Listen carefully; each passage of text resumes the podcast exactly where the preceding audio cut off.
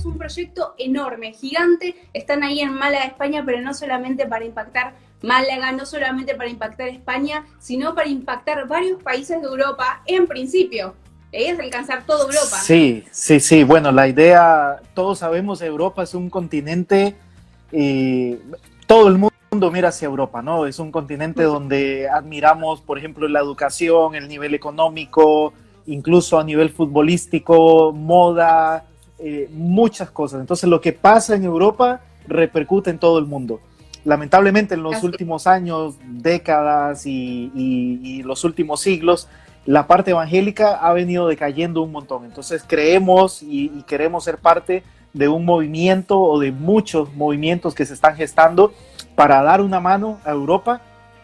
No diciendo ahora acá llegan los latinos y nosotros vamos a sacar. No, esto es algo que lo hacemos entre todos. Venimos a sumar a lo que Dios ya está haciendo. Pero sí, definitivamente Europa es un continente que está muy lejos la realidad espiritual de la realidad económica, política y todas las otras cosas que te mencionaba. Es, es triste la realidad espiritual. Y bueno, para eso venimos, para hacer, para hacer un aporte y para atraer muchos latinos que quieran venir en los próximos años a, servir a este continente. Movida significa moviendo vidas. Y esto es lo que nosotros hacemos. Bueno, sabemos, no somos nosotros, no, no, no movemos ni un pelo, ¿no? Es Dios el que mueve, pero somos una organización dedicada a la movilización y la movilización es, es este paso, es, es ayudar a despertar en el cristiano esta conciencia de que nosotros, como tenemos un Dios que le importan todas las naciones, a nosotros los cristianos evangélicos nos deben importar también todas las naciones. No importa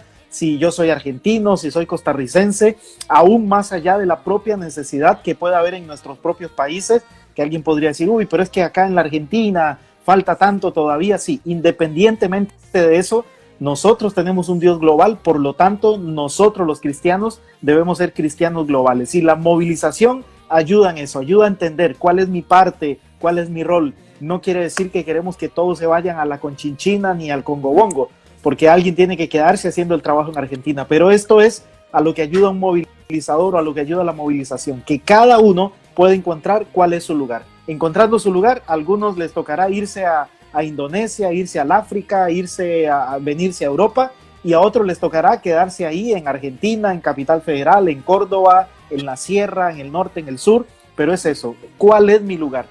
La misión de Dios es la que se cumple tanto en la China como en la esquina. Pero, como dije antes, como Europa, siendo un continente que tiene tanta influencia en el mundo, si así como lo tuvo, por ejemplo, en el tiempo de la Reforma, gracias a la Reforma y que se gestó acá en Europa, esto salió por todo el mundo. Pues bueno, una vez más queremos impactar y queremos que Europa vuelva a ser ese lugar de avivamiento, vuelva a ser ese lugar. Y con esto no basta solamente con decirte que, en tal país hay tal cantidad de cristianos, no basta solamente con decirte que en una aldea donde fui, o sea, no basta con que tengas información, sino que cuando alguien dice, uy, mira, eh, eh, esto me llega, esto tal vez es una respuesta a lo que, a lo que he soñado, a lo que he pensado, queremos que no solamente se quede ahí, sino cómo te acompañamos, cómo yo te acompaño, cómo mi familia te acompaña y cómo te conectamos, cómo queremos, una de las cosas que siempre digo, conectar a la gente con las oportunidades. Y acá hay oportunidades, pero falta gente. Tal vez vos seas una, Mica. A full. Ah, pero creo que fue en Croacia, donde hay solamente una persona trabajando con una realidad durísima. Me gustaría que nos contaras acerca de eso. Bueno, uno va guardando, acumulando, viviendo experiencias en todo esto. Quiero aclarar, sí, por ejemplo, en mi caso, cuando, cuando que te puedo hablar de un lugar, de otro, de otro, de otro, pero también que no se confundan los que están por ahí conectados y dicen, mira, a mí me, gustaría hacer misiones. Esto no se trata de viajar, no se trata de acumular millas, no se trata de, de guardar sellos en el pasaporte, sino de ir a donde Dios te lleva. Y en esto que Dios te lleva, pues sí, de pronto te lleva por muchos lugares, por ejemplo, hoy mismo el barco Logos Hope de OM anda visitando de puerto en puerto, entonces alguien que se va a una experiencia misionera, por ejemplo, con OM, termina en un año visitando 40, 50, 60 países, no sé, pero son cosas puntuales, ¿no? Entonces, claro, mientras voy recorriendo lugares, una región que, bueno, Chaco pertenece a una región, una región que podríamos decir tal vez tan tan grande como, qué sé yo, bueno, ya ni, ni, recuerdo cuando vivía ahí en Argentina, pero tal vez como Córdoba, como Córdoba capital, no Córdoba provincia, pero Córdoba capital, donde solamente hay tres iglesias evangélicas, solamente tres iglesias evangélicas, la cantidad de niños en, juntando a todos los niños, que siempre cuando decimos ah, juntamos a los niños y vienen un montón, bueno, juntando a todos los niños de la, de la región de las iglesias evangélicas no llegan a ser ni 100. En Croacia, un país que tiene apenas 0,4% de cristianos, entonces decimos, si eh, en una región tan grande, por ejemplo, como Córdoba capital, juntando a todos los niños que, que estamos hablando son el futuro de la iglesia, apenas logras, si acaso, juntar a 100, entonces tú dices, ¿qué futuro tiene esta iglesia? ¿No? ¿Qué gran necesidad hay acá? Y a esto se le suma de, por ejemplo, una misionera que está trabajando allí en ese lugar, que está dándole con todo, con una carga por los niños, y entonces ella viendo esta realidad, son tampoco los niños, se lanza ella a trabajar con niños y termina trabajando. Ella eh, ella es de, en realidad de Eslovenia, pero vive en Croacia y empieza a trabajar con los niños del lugar, con los niños gitanos. Resulta que, no sé, a veces ser gitano en diferentes países tiene diferentes connotaciones, pero el, el, croata como tal no quiere al gitano y el gitano no quiere al croata. Entonces hay ahí una lucha donde al gitano se le suele ver en menos, no solamente por cuestiones económicas, sino también culturales de ellos. Algo tan triste como que esta hermana que sirve y que trabaja ahí en Croacia ella dice, yo estoy, eh, digamos así, apurada en poder trabajar con los niños lo más que pueda. A veces puedo solamente un día, dos días a la semana, pero ella dice, quisiera estar todos los días con ellos, porque cuando una niña de las que viven en este lugar, en esta región, cumple 10 años, ya deja de ser niña y ya se convierte en mujer. Por lo tanto, a los 10 años ya no hay más muñecas, ya no hay más Barbies, si es que existieron en algún momento, ya no hay más juegos. A los 10 años ya esta se convierte en mujer. Ahora es cocinar, lavar, cuidar a los hermanos, en el mejor de los casos. Porque en el peor de los casos, esta niña de 10 años ya se le entrega a un hombre de 30, 40 años, no sé qué edad, por algunas monedas, por una dote, y bueno, ya está. Este es, digamos así, como el negocio de tener hijas. Eh, lamentable. Entonces, esta misionera trabaja, pero claro, como ella está hablándoles de Dios, no es que los papás están felices porque, uy, sí, que mi hija conozca a Dios para que salga. No, no, no. Más bien es una lucha porque ella le está enseñando cosas que no eh, van de acuerdo a lo que ellos creen. Entonces, por un lado, los gitanos no la quieren y por otro lado, los croatas, que es el país donde ella vive, tampoco porque trabaja con esa población. Entonces, estás ahí casi como atado de manos culturalmente, religiosamente, políticamente y una mujer sola. Y ella está ahí, o sea, bueno, ella está casada, tiene su esposo, vive ahí, no es que ella se fue como misionera, sino que es una cristiana de estas que ha encontrado cuál es su lugar y siempre dice, acá necesitamos manos, cuando puedan manden a alguien que vengan, entonces ahí estamos tratando de conectar personas que pueden colaborar, que pueden servir con ella ya. Final, ¿no? Que vayan jóvenes, que sean artistas, que sean futbolistas, que, que sean lo que, lo que desarrollen, lo vayan y lo hagan allá. Y al mismo tiempo impacten esa sociedad y trabajen eh, con estas situaciones que es impresionante. ¿Tenés alguna anécdota más o alguna realidad más que nos puedas contar que desconocíamos totalmente de algún país de Europa? Bueno, antes, antes de eso, solamente aclarar, a mí a veces me gusta tirar así frases bomba que van con doble filo y sí, si bien es cierto, yo digo y defiendo, para que se cumpla la gran comisión, para que terminemos de cumplir con la tarea que el Señor nos dejó, no necesitamos más misioneros, porque los misioneros, el proceso de un misionero es muy lento. Ahora, no estoy diciendo que ya no debe existir el llamado misionero, no, no, eh, suave un toque, entiéndeme.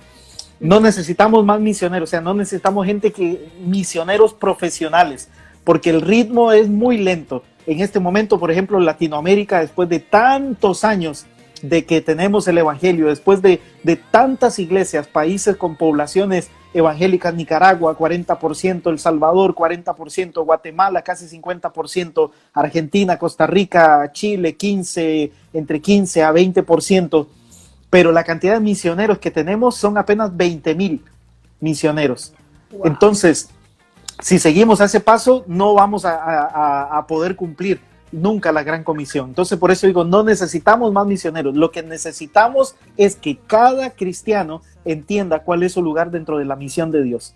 Entonces, claro, seguirán apareciendo misioneros, pero para acelerarlo necesitamos que dejen de darle esta tarea a los misioneros, que, lo, que los cristianos, que la gente que está ahí conectada y los que lo vayan a ver después este video, necesito, como misionero te pido, necesito que dejes de endosarme a mí el trabajo que el Señor te dio a ti, porque nos lo dio a todos, la gran comisión es para todos, pero la gente dice, este paquetito para el misionero, este paquetito para el pastor. No, no, no, gente, para que cumplamos la gran comisión, tú que estás viendo esto tienes que involucrarte también. Hace un par de años tenía la oportunidad, el privilegio de ir a servir a Sicilia, a Italia, eh, con refugiados. Los refugiados salen en esto, eh, lo han visto en la noticia, ¿no? Un botecito ahí, una balsa medio, medio mal hecha, en un bote de cinco personas vienen 40. Esta, esta realidad, ¿no? Algunos nos contaban, se demoran dos semanas en, alta mar hasta que los encuentran. Los grupos de, traficantes, digamos, de gente o los que ofrecen llevarte a Europa, lo que hacen es que te cobran un, platal. Entonces, a veces las familias en África se junta toda la familia. Cuando digo toda la familia, no es el papá, la mamá y los hermanos, es, es son los abuelos, son los tíos, toda la familia juntan lo que pueden durante un año, dos años, no sé cuánto tiempo de trabajo para mandar a uno. Ese uno eligen uno que sea joven, uno que sea fuerte, que pueda resistir. A veces los que tienen que, los que están en países del centro o más al sur, tienen que, a veces dos años se tardan en llegar tal vez hasta Libia, que es uno de los países de donde zarpan. En el camino les suceden mil cosas, pero bueno, tratan de mandar a uno que sea joven, que pueda aguantar, para que cuando llegue a Europa él sí está comprometido a mandar plata otra vez para toda la familia. Entonces vienen con esta carga, vienen con este peso. El futuro de mi familia depende de mí.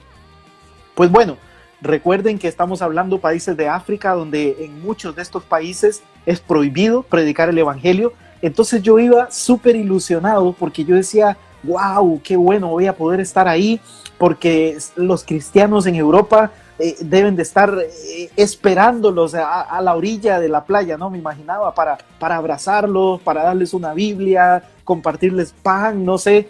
Y qué bueno que vienen a Europa, porque acá no hay restricción para predicar el Evangelio.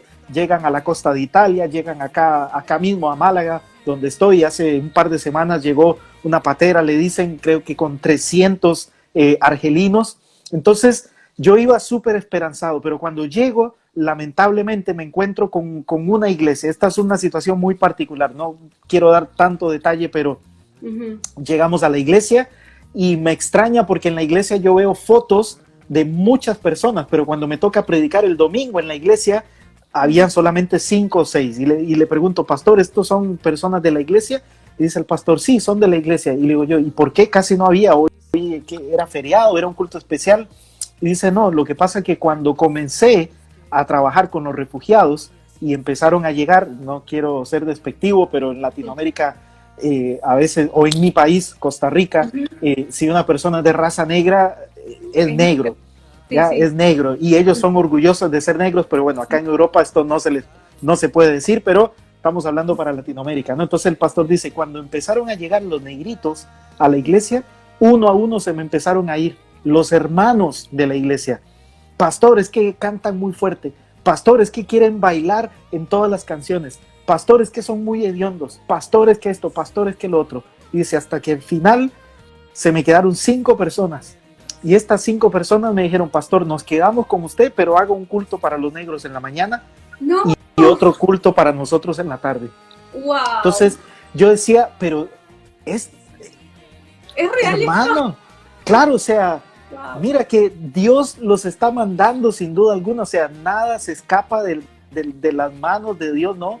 Y todos estos movimientos migratorios, Dios está detrás, ahora trayendo gente de países donde un misionero o regiones donde tal vez un misionero no podría entrar y te trae a la gente ahora a un lugar donde la iglesia debería estar esperándolos para amarlos, para recibirlos y no es. Y este caso particular que yo viví en el lugar donde estuve, no es algo como muy puntual de un lugar específico, es una parte de la realidad. Hay otros, y, conozco también cristianos evangélicos en Alemania, acá en España, que aman al refugiado y entienden lo que Dios puede estar haciendo. Pero esta es una realidad. Y uno de los jóvenes los que tuve la oportunidad de hablar en este, en este viaje, con lágrimas en sus ojos, me contaba en el momento que zarparon en una balsa inflable, dice, el, ejército empezó a disparar y una bala entró en la balsa. Dice, así que estuvimos durante tres semanas en alta mar afirmando la balsa ahí eh, donde había entrado la bala para que no se saliera al aire porque si no íbamos a morir. Entonces lo que decía al principio, esto, estos traficantes o los que te ofrecen llevarte a Europa, lo que hacen es que te acompañan. Eh, te dicen apaga, todos tienen que apagar los móviles eh, mientras van en alta mar y cuando llegan ya a las aguas que pertenecen a Europa, los que estos hombres que cobran por hacer esto se regresan, les dicen enciendan los móviles y ahí empiezan los radares a detectar dónde está la gente, mandan a la Guardia Costera y bueno, ahí todo el otro problema que a veces escuchamos por allá en Latinoamérica, que hay un barco y que no tiene un puerto porque no lo dejan entrar a este lugar ni a este y los países acá peleándose quién lo recibe. Es increíble, así que miren gente, si no hace falta que cada uno de nosotros nos pongamos manos a la, a, la obra, o sea, hay demasiado para hacer. Así que valoro un montón y te agradezco muchísimo que nos estés contando estas historias que, que nos llenan el alma y nos abren los ojos, definitivamente. Quiero mostrar algunas de las estadísticas que estuvo diciendo acá Warry, porque nos decía, bueno, los porcentajes en Latinoamérica son inmensos y ahora lo vamos a comparar con los porcentajes en Europa. Francia tiene 67 millones de habitantes y un 0,8% de cristianos solamente. Y este es uno de los porcentajes más altos porque tenemos eh, un 5% en Croacia, tenemos un, un 0,5, perdón, un 8% también en España, a ver acá tenemos, en España, que es en donde estás vos. Y estos son, digamos, casos, eh, son de lo más bajos, porque Europa es lo más bajo, por lo que tenía África es un 14%, Asia un 3,4, un 3,14% y Europa solamente un 2,4%. ¿Y tenés idea de Medio Oriente cómo estamos? Pues bueno, haciendo esta comparación de la que tú estás hablando acá, eh, esto, esto cuando se lo cuento a la gente, o bueno, no yo, porque no son mis números, ¿no? Son números que están ahí, eh, son números oficiales, pero a veces la gente le queda como, no, no, no, debe estar equivocado, porque, qué sé yo, allá en Latinoamérica, y no digo que no es importante, una vez más repito, tienes que ir a donde Dios te lleve, pero pensamos que en los, en los países musulmanes, allá en Medio Oriente, como que hay, hay más necesidad, como que, pero cuando tú lees lo, precisamente lo que dijiste antes, porcentualmente por continente, el continente con menos cristianos en este momento es Europa. Hasta Asia, donde está Arabia Saudita, donde está Yemen, que se persigue a los cristianos, Somalia, eh, países donde todavía se, se, crucifica, Corea, Corea del Norte, estos lugares que son tan difíciles, pero porcentualmente, ¿no? Hay menos cristianos evangélicos en Europa que en, África. África está, hay más, creo que son 13, 14%, pero Asia con este continente. Entonces, esto es lo que yo trato de poner en, un balance a la hora de enviar misioneros. Los latinoamericanos hemos, hemos enviado, como dije antes, ya creo que estamos llegando a los 25 mil misioneros, pero lamentablemente solamente uno de cada 10 misioneros que salen va realmente a un lugar no alcanzado.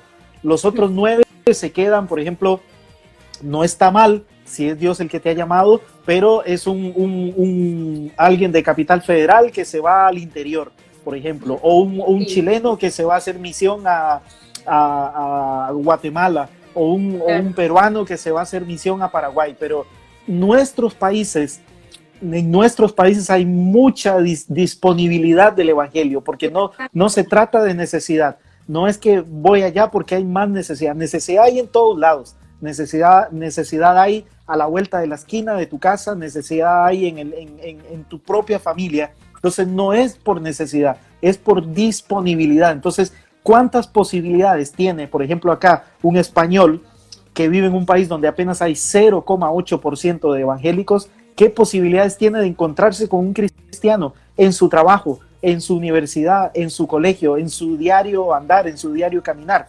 Estas son las partes donde uno dice, bueno, tenemos que balancear un poco y tenemos que empezar a, acompañar a la gente para que se fije en estos lugares. Claro, Medio Oriente hay muchísima necesidad, Europa también, y hay lugares donde si no es porque de verdad Dios te está diciendo, muévete a este otro país, yo trataría de enfocar a todos para que vayamos a los lugares menos alcanzados del mundo. Hay oportunidades para venirte como estudiante, por ejemplo, con una visa, por ejemplo, de estudio y trabajo y venirte por un tiempo acá. Imagínate, en vez de hacer esto en tu país, en vez tal vez de estudiar ese doctorado o eso, en vez de hacerlo en Argentina, donde ya conoces y la gente te conoce, ¿por qué no irte a una universidad en otro lugar y venir no solamente con la idea del estudio, sino, mira, voy a entrar y posiblemente no voy a tener ningún compañero cristiano, posiblemente ninguno de ellos. Mira, otro, otra cifra que es súper alarmante, hablando de España y hablando de los pueblos, ¿no? De las zonas rurales. El 91% de los pueblos de España no tiene una iglesia evangélica. 91% de los pueblos. Y esto, yo decía, no, este número debe estar exagerado, lo que sea, pero cuando empiezo a moverme y cuando empiezo a recorrer, me doy cuenta donde hay personas que la iglesia más cerca, estando acá en Europa, ¿no? un país avanzado, en España, un país bonito y todo lo demás, pero sí, literalmente hay gente que tiene que desplazarse una hora, dos horas, que esto acá por, por las carreteras, por todo lo que hay, es como ya irse a, Mordor, no sé, a otro, a, a, otro continente, a otro, a otro mundo. Pero hay gente que no tiene una iglesia. El 91% de los pueblos de España no tienen una iglesia evangélica. Entonces, ¿cuándo esta gente se va, cuándo esta gente van a conocer al Señor? ¿Quién les va a contar del Señor? Si nacen, viven y mueren en este pueblo donde no hay más, donde no tienes televisión cristiana ahí que te llegue, donde, claro, podrías pillar alguna emisora, tal vez, depende de la región donde estés, pero posiblemente ni encuentres una emisora eh, evangélica de radio y la gente dice, no, que hoy por internet estamos llegando a todo el mundo y estamos predicando a todo el mundo. Sí, en Costa Rica decimos, vaya a ver, vaya a ver, porque decimos, no, que claro, nosotros estamos conectados acá y cualquiera, bueno, si estamos de contacto y eso, podría entrar, pero no nos atrevemos a decir que con esto ahora un musulmán se va a convertir, un chino, o sea, que no están ni ahí. Entonces, no porque estemos en el Internet, ya estamos llegando a todo el mundo, señores, no, no, no y no. El Evangelio tiene que ser personalizado, tiene que ser encarnado y esta encarnación, ya Jesucristo vino, lo hizo, nos mostró cómo era y ahora nosotros tenemos que ir y hacer lo mismo, llegar a otro lugar, dejar a veces nuestra cultura, nuestras costumbres, adoptar como lo hizo Jesús, ¿no? Eh, que adoptó la cultura en la que, en la que se involucró y amar a esa gente. Esto es lo que necesitamos. ¿Quiénes están dispuestos? Claro, es que la estamos pasando súper bien, la estamos pasando bomba en la iglesia. Bueno, ahora por el tema del COVID, ¿no? Se ha frenado un poco algunas cosas, pero qué lindo, tengo la iglesia a la vuelta de la esquina y aunque la tengo a la vuelta de la esquina, llego tarde. Qué lindo, tengo la iglesia que me tomo el, el subte y llego en dos, tres paradas, pero no voy siempre y todas estas cosas no son realidades que se viven acá. Y esto es lamentable. Entonces, ¿cómo vamos a cambiar esto? La única forma es que haya más gente acá, que haya más cristianos. Y como la reproducción acá es más lento porque el europeo es muy racional, es, es, muy, muy, muy racional. Entonces no se convierte porque alguien se para en la esquina y tira un mensaje. Bueno, Dios lo puede hacer, ¿no? Pero acá te lleva tiempo, acá te lleva conversaciones, acá te lleva a hablar y a hacer mucho ejemplo hasta que tú dices, mira, ahora sí, un amigo que tengo que iba a comenzar a plantar una iglesia, un pastor experimentado de acá de España, y este le cuenta, sí, quiero plantar una iglesia. Y entonces este pastor le dice, ah, ok, quiere decir que entonces dispones de, de los próximos 15 años. Y él, este hombre le dice, no, como 15 años, no, no, o sea, yo quiero plantar una iglesia y después irme a otro lugar. Y dice, no, es que el promedio, el promedio de tiempo que de un grupito de 30, tal vez 40 personas, puede llegar a ser 15 años. Entonces le dice, si tienes 15 años de tu vida, entonces puedes decir, quiero ir y plantar una iglesia. Pero hoy queremos todo así. Hoy queremos eh, así, pum, meto las palomitas al micro claro, meto las palomitas al micro y saltan de una, vez pero no, acá estamos hablando de proceso, estamos hablando de vida, estamos hablando de entrega, estamos hablando de renuncia, que son las palabras que hoy nadie quiere escuchar. Escuchar.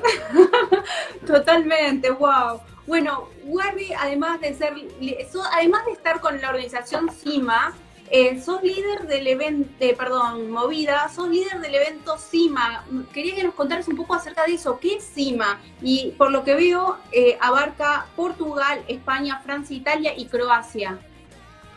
Contanos un poco acerca sí, de Sí, bueno, claro, los CIMAs o el evento CIMA es lo que es una de las cosas que hace Movida. Entonces, cuando nos movimos para Europa, que también siempre hay que dar el ejemplo, ¿no? No puedo estar hablando de movilización si yo no me quiero mover entonces, cuando nos movimos para Europa con mi familia, con mi esposa que es chilena, con mis dos hijas que tenían 13 y 14, ahora tienen 14 y 15, cuando nos movimos para acá, veníamos con esta idea. Estos eventos CIMA, que por muchos años, ya por 30 años, han bendecido tanto Latinoamérica, dijimos, bueno, hay que comenzar a hacerlos de manera constante también acá en Europa, como una oportunidad para que latinos que ya conocen nuestra organización, que hayan servido, tengan una experiencia de ir y hacerlo al otro lado, pensando nosotros también de que se enamoren de, Europa, que se enamoren de España, de, de, Portugal, de Francia, Italia, Croacia, Alemania, Suiza y cada uno de los países de acá. Entonces veníamos para este año realizar cinco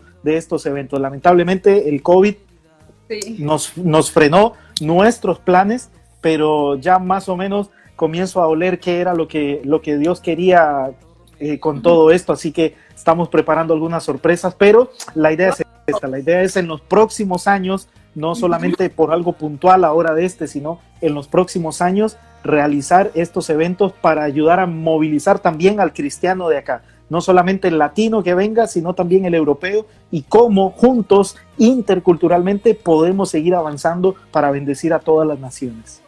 Wow, excelente, excelente, impresionante realmente lo que están haciendo. Y ahí Manuel Arana nos pregunta, ¿cómo puedo ser parte de esto? Bueno, pues cómo, uy, uy, hay mil formas, hay mil formas como antes dije, misionero de fe, antes dije visa de, estudio, eh, trabajo. Siempre cuando hablo con los argentinos me encanta decirles, ustedes tienen una, una ventaja por sobre otros países de Latinoamérica, porque ustedes tienen muy, muy, recientes sus, contactos, sus raíces con personas de acá de Europa, abuelos italianos, abuelos españoles, abuelos eh, ucranianos o rusos, o, bueno, perdón, sí, ucranianos, croatas, no sé árabes, de Entonces, claro, pero entonces con, con respecto acá a Europa, si tienes algún, tu abuelo o tu papá, yo te pido que por favor muevas esos trámites para tener tu pasaporte europeo, porque con eso no tienes absolutamente ninguna restricción acá. Los otros países, o bueno, los otros argentinos y la gente que no tiene un pasaporte, solo puede venir por 90 días. Entonces, en 90 días, claro, es un viaje de corto plazo que defiendo y amo los viajes de corto plazo. Yo tenía confirmación de mi llamado en un viaje de corto plazo y conozco mucha gente que ha sido así. Hay gente que se opone, hay gente que dice, pero eh, se va a otro país y, y, en un viaje de un mes, ¿qué va a hacer si no habla el idioma, si no hace esto, si no hace lo otro? Es que los viajes de corto plazo no siempre son para bendecir a las personas o el lugar al que uno va. Casi siempre los viajes de corto plazo son para bendecirte a ti, es para abrirte, para quitarte la venda de los ojos, para que Dios te apriete el corazón, para que forme tu carácter. Entonces no lo tomes como que ah, en un mes vas y plantas una iglesia. Tómalo como un mes para venir y que el Señor trabaje contigo, que trabaje con tu corazón. Entonces, si no tienes un pasaporte europeo, solo puedes venir por 90 días. Entonces, los que, los que tengan esto del abuelo, el papá, no sé, que vean cómo lo hacen, que busquen tener ese pasaporte porque van a tener puertas mucho más fáciles para abrir. Si no, pues ya hay que ver tema de visa, visa o visa estudiante, visa de trabajo, o ver de qué manera te, también puede ser una posibilidad. Para menores de 30 años eh, tiene mucha facilidad en todo lo que es Europa. En caso de que sí tengan los papeles, por ejemplo, en Italia salen más rápidos los papeles de la ciudadanía italiana. Eh, vos me decías que también tienen contactos allá, así que si alguien quiere ir a hacerlos, también pueden contactarse con ustedes eh, de esa forma, como para facilitar la movida. O sea, Warri también es un facilitador de este movimiento que intenta realizar y que sé que lo vamos a realizar porque hay una imagen que me impactó mucho y se las quiero mostrar. Pero antes de esa imagen voy a responderle a Vicky que nos dice en qué parte de España están eh, con el proyecto. En Málaga, ¿verdad? Bueno, nosotros vivimos en Málaga, pero acá España es demasiado grande y si tú dices, por ejemplo, y argentinos, bueno, esto también es, bueno porque puedo conectarte con misioneros argentinos que tienen experiencia, que te van a hablar eh, ahí en tu propio idioma. Entonces, por ejemplo, hay una pareja hermosa que están en el País Vasco, que están sirviendo ahí, que son argentinos, hay argentinos por todos lados en realidad. Vicky es de Guatemala. Ah, bueno, bueno, Vicky, tú que eres de Guatemala, en Guatemala podemos País Vasco, Galicia, Cataluña, Málaga, o sea, podrías venir al lugar a donde Dios te ponga, podríamos tratar de ayudarte para conectarte con, el lugar que Dios haya puesto en tu corazón. Y si no hay un lugar, pues también podemos ayudarte, sugerirte y conectarte con organizaciones, que esto es importante. No es que vienes acá para trabajar con Movida. Movida no estamos en plantación de iglesias, no estamos en tema, eh, en, en otras cosas que hacen otras organizaciones, pero sí podemos conectarte, queremos conectarte. Y la imagen que quería mostrarles es esta. ¿Por qué Europa? Dice que después de 2000 años de presencia cristiana en Europa, hoy en día las cifras son tan alarmantes que en los próximos años de seguir así, el cristianismo está eh, en peligro de desaparecer en Europa. Fuertísima esta imagen. Sí, sí, sí, o sea, es, lamentable y, es la verdad, es, es la verdad, o sea, tú vas y empiezas a encontrarte con, edificios que fueron iglesias y hoy son cualquier cosa, desde bodegas o, ya hablando de toda Europa. Eh, ajá, por ejemplo, esa creo que es en... no recuerdo si era en... no, creo que en Holanda. En ah. Holanda. En Holanda una era una iglesia, hoy es una disco. Y así te vas a encontrar. Otra, por ahí había otra imagen, antes era una iglesia, hoy es una mezquita. Eh, la mezquita es la iglesia de los musulmanes. Otro, antes era una iglesia, hoy es un centro de escalada bajo techo. Y es así, lamentablemente, muy, muy, muy lamentable. Empiezan a, fallecer los ancianitos de la iglesia y después ya no hay quien, quien siga con la obra. Una vez más, porque no hay jóvenes, porque no hay niños. Entonces necesitamos gente que tenga este llamado para venir a las universidades, para venir a trabajar con niños en proyectos y en todo esto. Wow, wow. Gente, es además de ser líder de los eventos CIMA, eh, sos coordinador de Short Term Latino. ¿Qué sería eso? Bueno, el Short Term Latino es, es precisamente esta oportunidad. Short Term es de este término de corto, de o cortito, le decimos nosotros, pero bueno, venir por un periodo corto a Europa para servir. Nosotros como movida, como organización, tenemos en Suiza una escuela misionera es una, imagínate, una escuela misionera en Suiza, pero en español. Es un regalo, un, regalo, de Dios. Entonces, desde Suiza, que funciona ahora, digamos, como nuestra sede o el corazón de movida en Europa, todo lo que hacemos parte ahí. Allí tenemos Prisma, que es la escuela misionera, y en Suiza también parten los short term. Cada persona que quiere venir a Europa por un tiempo tiene que llegar primero a Suiza. Ahí le vamos a hablar de Europa, ahí vamos a, trabajar un poco el carácter, le vamos a dar algunas herramientas y desde ahí, desde Suiza, hemos tenido equipos que han ido a Turquía, equipos que han ido a Ceuta, que es una partecita de España, pero que está en el continente africano, han ido al País Vasco, a Portugal, a Francia, a Italia. Entonces, y el programa Short es si tú dices, no, yo no tengo 11 eh, semanas, que es lo que dura la escuela misionera acá en Suiza. Yo, no dispongo de eso. Yo tengo un mes, yo tengo tres semanas, yo tengo dos meses. Pues bueno, el programa Short es para personas que tienen un tiempo limitado y que podrían venir también a servir con Movida o que Movida los conecte con otras organizaciones que hacen diferentes cosas. Entonces, este es el programa Short Term. Son latinos que vienen a servir a Europa por un tiempo corto.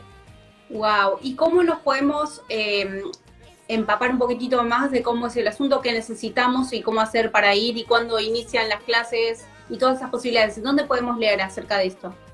Bueno, en la página de Movida, ahí pueden ingresar cuando quieren ver el tema de, Prisma, de la escuela misionera o todo lo que pasa en Suiza. Ahí te vas a ir directo al link y ahí puedes preguntar, mira, que a mí me interesa ir por corto tiempo o a mí me interesa la escuela o lo que sea. También, o lo que solemos hacer para los que están en países donde hay oficina de Movida, que Argentina tiene oficinas más, Argentina tiene dos, una en, en Buenos Aires y otra en Córdoba. Entonces, por lo general, tratamos de que que comiencen su camino de comunicación con la oficina del país. En Facebook pueden buscar ahí Movida Argentina, Movida Perú, Movida Paraguay, Movida Chile. Entonces lo buscan ahí en Facebook y por ahí se pueden conectar o en la página pueden buscar la sede. Porque entonces alguien de Argentina te va a contactar, vas a tener una entrevista tal vez o una orientación con alguien de Argentina y eso es mejor. Y después de ahí ya vas a, seguir o vas a hacer los siguientes pasos. Eh, quienes vienen por 90 días, a los 90 días tienen que salir. No es, por ejemplo, bueno, yo viví en Chile, también viví en Argentina. y, y, si querían 90 días más, cuando vivía en Argentina, me iba a Chile o me iba a Paraguay, volví a entrar y tenía 90.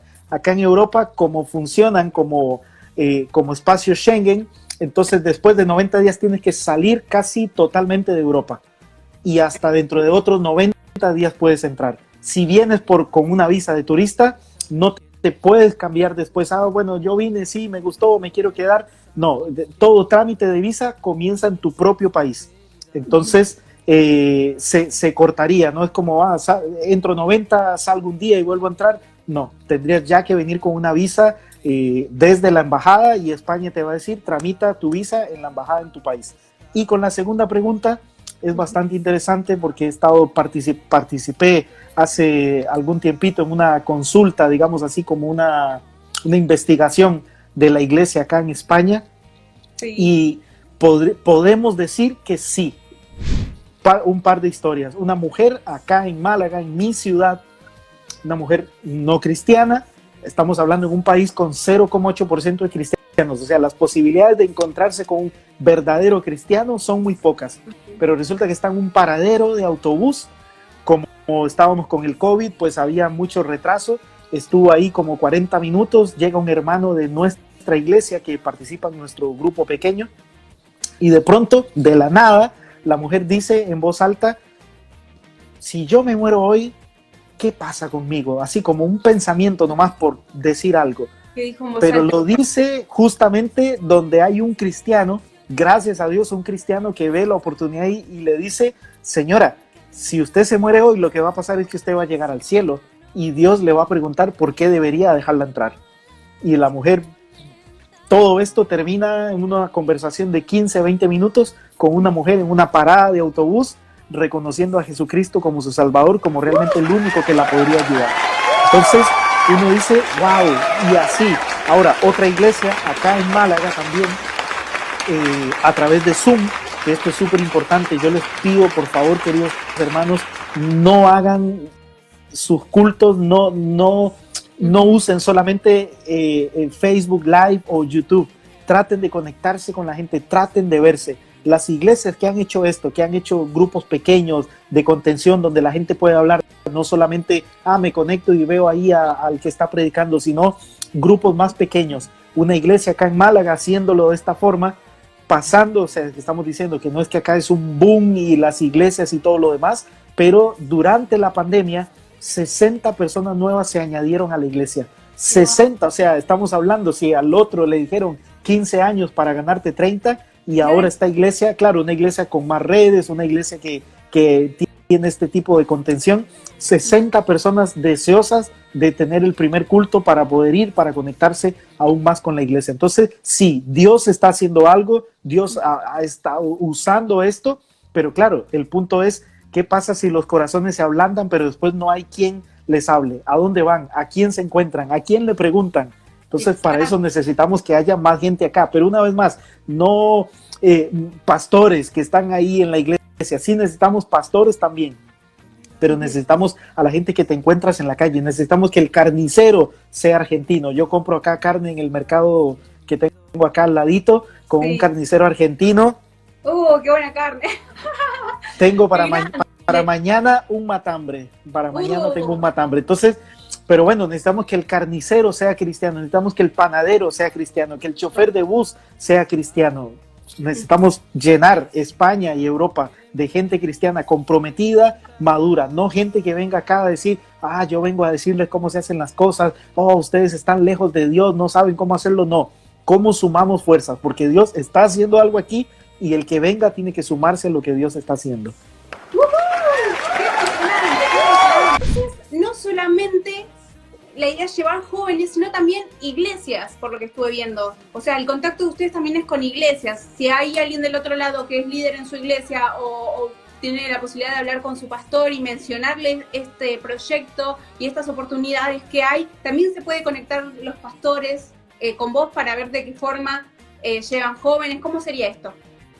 Claro, o sea, el tema con las iglesias es, es la necesidad que hay acá donde, por ejemplo, hace, hace poquito, hace una semana atrás o menos todavía, un, hermano que es misionero acá en este país me llama y me dice, mira, no sé si tiene que te escribo porque estamos aquí con, con varias cosas, él está atendiendo los jóvenes de una iglesia en un lugar, pero él está plantando una iglesia en otro lugar. Entonces me dice, ya no me da el tiempo. Y entonces dice, estamos buscando a alguien que quiera venir para ayudar con los jóvenes, dícele, si conoces a alguien, dile que le damos una, una ofrenda, incluso imagínate, una ofrenda de 200 euros para, para cuidar o acompañar a un grupo de jóvenes que son como 30 o 40.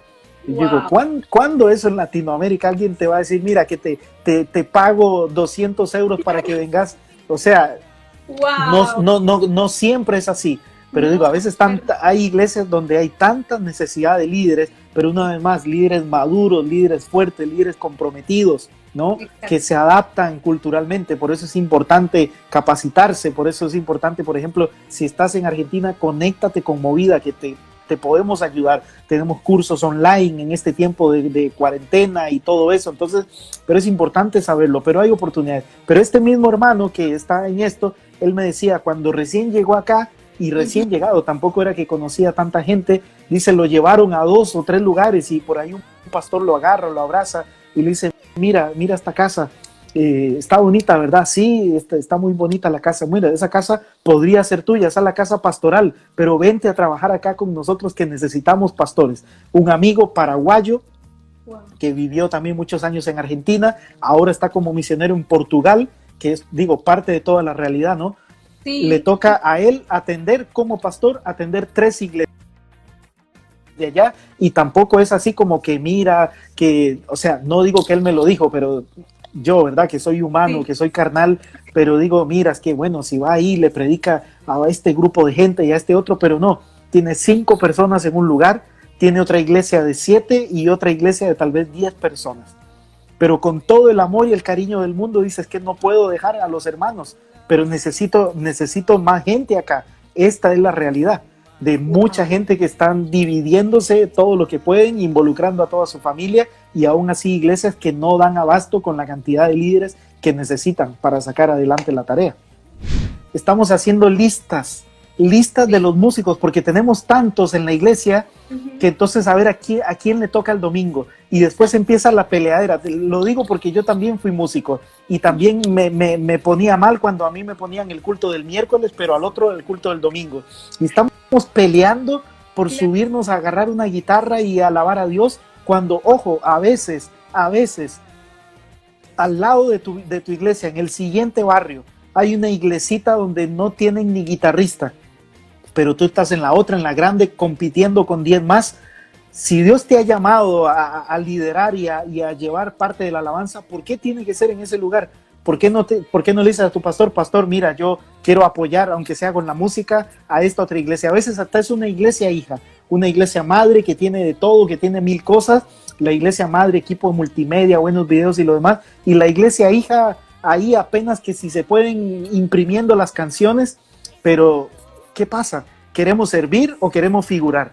¿Queremos llegar alto? Ojo con esto, queremos llegar alto para que, para que la gente nos vea o para nosotros poder ver mejor a la gente y saber cómo servirlos. ¿Por qué queremos llegar tan arriba? Entonces, hay muchísima necesidad. Y en Latinoamérica, una vez más, no es que digo ya está todo hecho. Necesitamos Argentina para Cristo, yo lo creo y necesitamos gente que se levante y que predique y que lo hagan, pero a veces estamos chocando unos con otros, eh, eh, conviviendo en los mismos eventos, en los mismos círculos, encontrándonos nosotros siempre. Yo oro para que alguien que vea esta transmisión diga, esto mismo que yo hago acá, mi vida normal, trabajar, vivir, eh, ayudar en una iglesia, que diga, yo quiero ir a hacerlo a Italia, yo quiero ir a hacerlo a, a, a España, quiero ir a hacerlo, a, no sé, a cualquier parte del mundo. No pido profesionales, no pido que manden a los, a los más capos, no pido que manden a los más capacitados, pido que manden a los, a los humildes, a los que quieran aprender y que hagan una vida acá para que sean el panadero.